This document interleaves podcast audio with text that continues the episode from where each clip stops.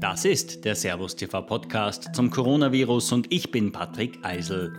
Hier bekommen Sie verschiedene Expertenmeinungen zur aktuellen Corona-Situation in Österreich und der Welt. In dieser Folge schätzt der deutsche Wirtschaftssoziologe Professor Klaus Kremer von der Universität Graz ein, wer die Gewinner der Corona-Krise sein könnten und warum der Weg zum völlig normalen Leben, so wie wir es vor dem Ausbruch des Virus gewohnt waren, seiner Meinung nach schwer wird. Bitte haben Sie Verständnis für die Tonqualität. Wir haben das Gespräch via Online-Stream aufgezeichnet.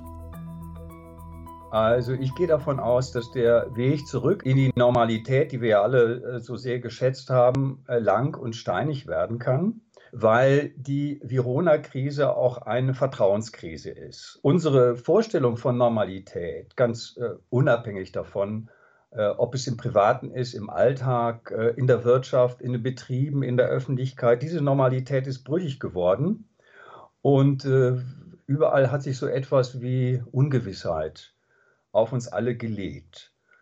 Und das heißt, wir haben jetzt nicht nur das Problem einer virologischen Krise, wo ähm, wir das ja gar nicht recht beurteilen können, wie äh, groß diese Krise ist. Da müssen wir drauf hören, was Virologen sagen, sondern mit dieser medizinischen Krise gehen äh, auch, ich nenne das mal so, Infektionsängste einher. Äh, und zwar ganz unabhängig davon, ob die äh, begründet sind oder nicht. Und zuweilen kann man so etwas spüren, dass bei den Menschen oder einigen Urängste hochkommen. So, äh, und äh, diese, diese Ungewissheit, wie es dann weitergehen wird, verbunden mit Zukunftsängsten, das ist natürlich Gift für die Öffentlichkeit, das ist Gift äh, für das private Leben und natürlich auch Gift für die Wirtschaft. Sowas lähmt die Wirtschaft. Also ich will das mal vielleicht an einem Beispiel illustrieren. Da gibt es so einen Betrieb, der hat jetzt zugesperrt für vier Wochen und der öffnet dann wieder sein Geschäft. Das ist natürlich gar kein Problem, äh, solange die Kunden auch wiederkommen, die Kunden dann auch in der Lage sind, die Rechnungen zu begleiten, zu begleichen, dass der Betrieb selber zahlungsfähig ist, die Gehälter bezahlen kann, die Lieferanten dann auch die Ware liefern äh, und die Lieferanten der Lieferanten dann auch die Ware liefern. So, äh, und das ist jetzt im Augenblick und äh, ich gehe davon aus, das wird auch in den nächsten Wochen so sein, wenn Schritt für Schritt wieder aufgesperrt wird, ein Problem. Wir haben nicht nur eine medizinische Krise, eine virologische Krise, sondern wir haben auch eine Krise, die ich auf den Begriff von Infektionsängsten bringen möchte. So, und wenn ich mir jetzt anschaue, also wie jetzt dieser Prozess des Hochfahrens organisiert werden soll, dann stellt sich natürlich gerade etwa hierzulande in Österreich das Problem, was passiert oder was passiert mit der Exportwirtschaft?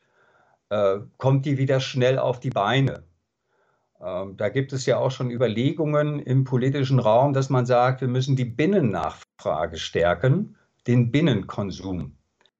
Aber wie ich gesagt habe, äh, die Corona-Krise hat auch Infektionsängste hervorgebracht, die natürlich sich negativ auf die Konsumbereitschaft, auf den privaten Konsum auswirken werden. Also die Leute werden sich im Alltag fragen, reicht mein Geld noch?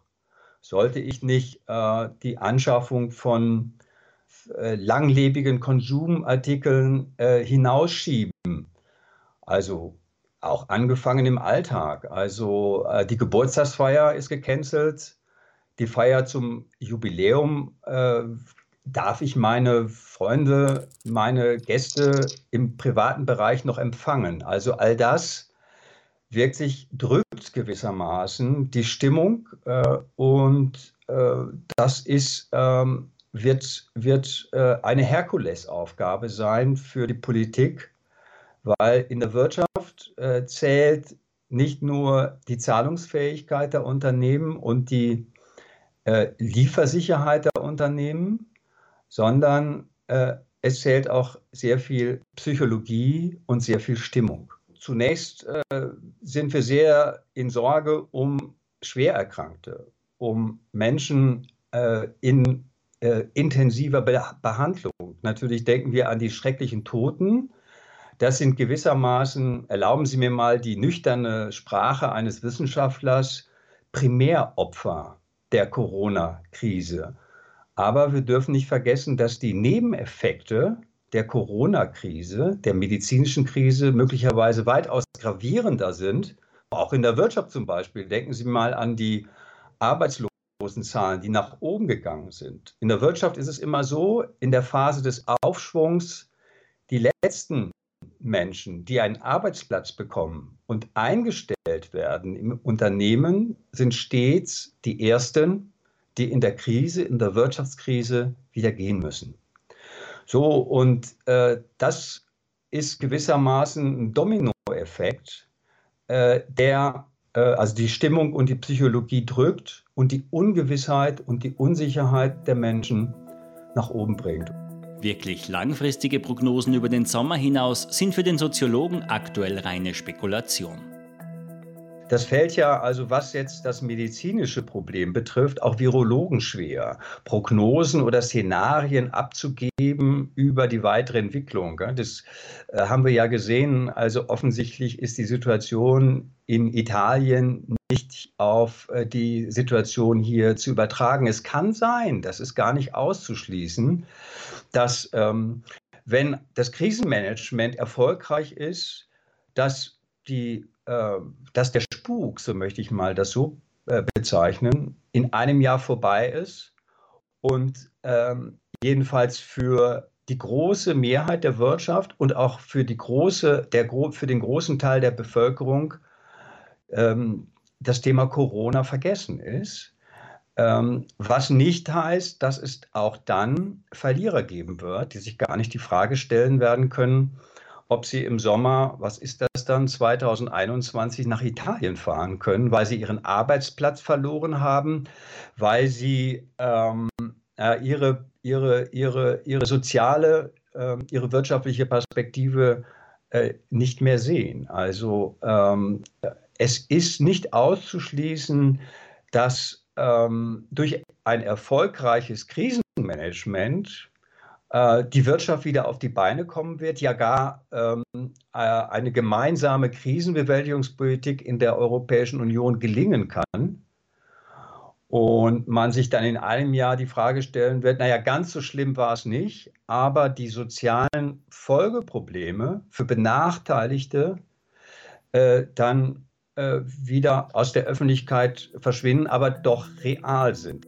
Eine einheitliche Lösung für alle Bereiche kann es für Professor Kremer nicht geben. Vielmehr braucht es individuelle Strategien am Weg zurück zur Normalität. Man muss sicherlich unterscheiden, also jetzt bei der schrittweisen Öffnung, oder es geht ja jetzt nicht nur um die Öffnung, sondern es geht um den Wiederaufbau, dass man da genauer differenziert, was ist eine sinnvolle Lösung für die Städte auf der einen Seite und was ist eine sinnvolle Lösung für das Land. Da muss man differenzieren zwischen unterschiedlichen Sektoren in der Wirtschaft. Ganz am Ende äh, stellt sich die Frage, was ist mit Fußball und was ist mit, mit und was ist mit großen öffentlichen Veranstaltungen. Zunächst geht es ja darum, dass die Grundversorgung der Bevölkerung die Infrastruktur funktioniert und wieder ein Schritt weit oder Schritt weit in diese Phase der Normalität zurückkommt. Ja, natürlich der Einzelhandel.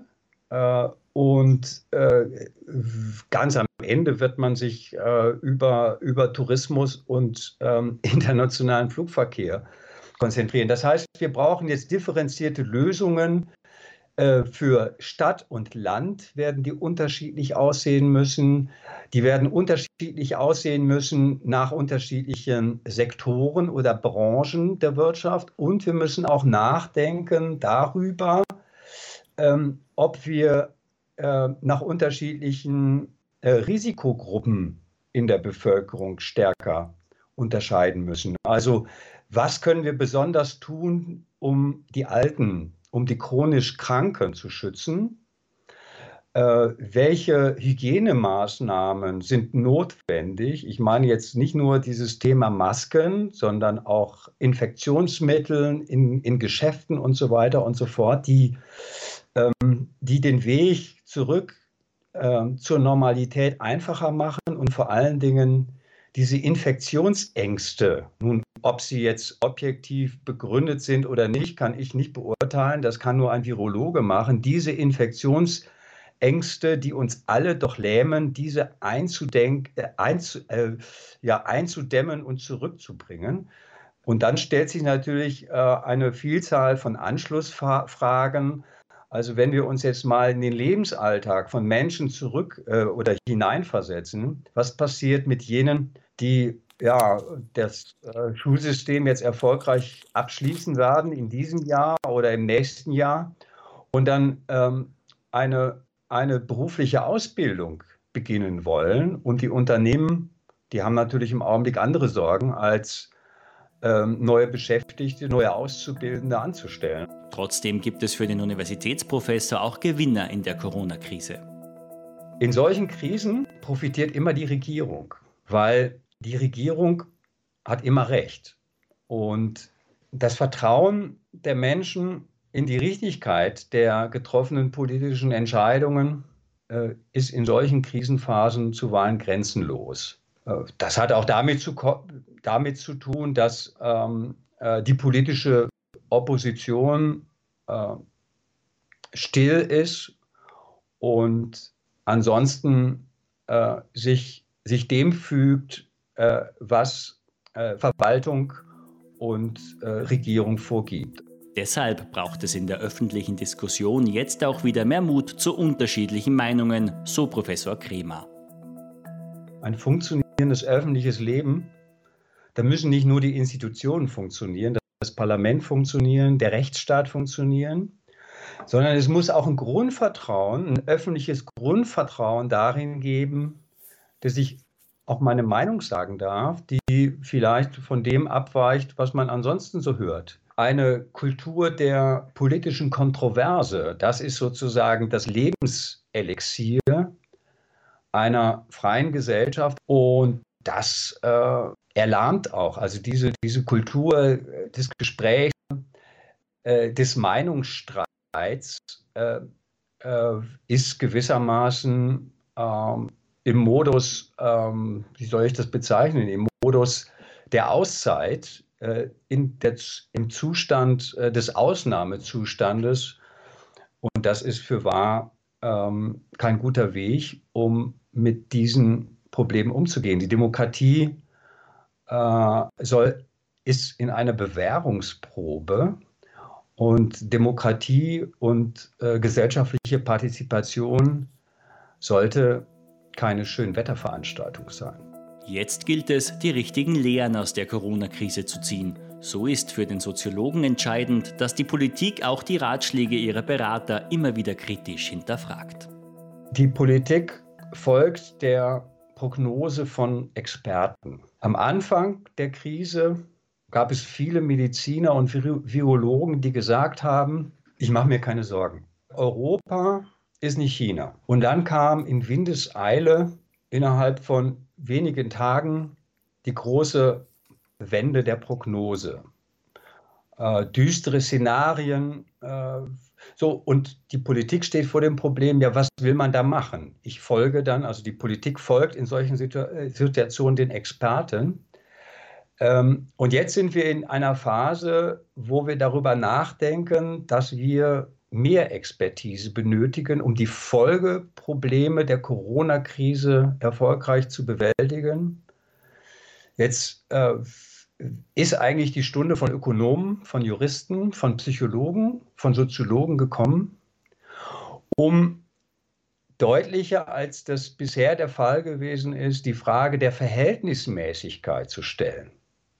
Also Jetzt in der Hochphase der Krise gab es ein Primat der Medizin und nun müssen wir uns äh, über das rechte Maß von Entscheidungen Gedanken machen und nach dem Gebot der Verhältnismäßigkeit vorgehen. Es geht nicht nur, so schlimm das auch immer ist, um die unmittelbare Bewältigung der medizinischen Krise und welche Vorsorgemaßnahmen dazu treffen sind, sondern es geht auch darum, sich Gedanken zu machen, was sind die wirtschaftlichen Folgen, was sind die psychischen Folgen, was sind die Folgen für die demokratische Kultur, was sind die Folgen für politische Partizipation, was sind die sozialen Folgen der Krise und so weiter und so fort. Und da brauchen wir äh, mehr Verhältnismäßigkeit und weniger Beschwichtigung und weniger Alarmismus, mehr Ausgewogenheit in der Frage, wie wir jetzt mit dieser Krise umzugehen haben.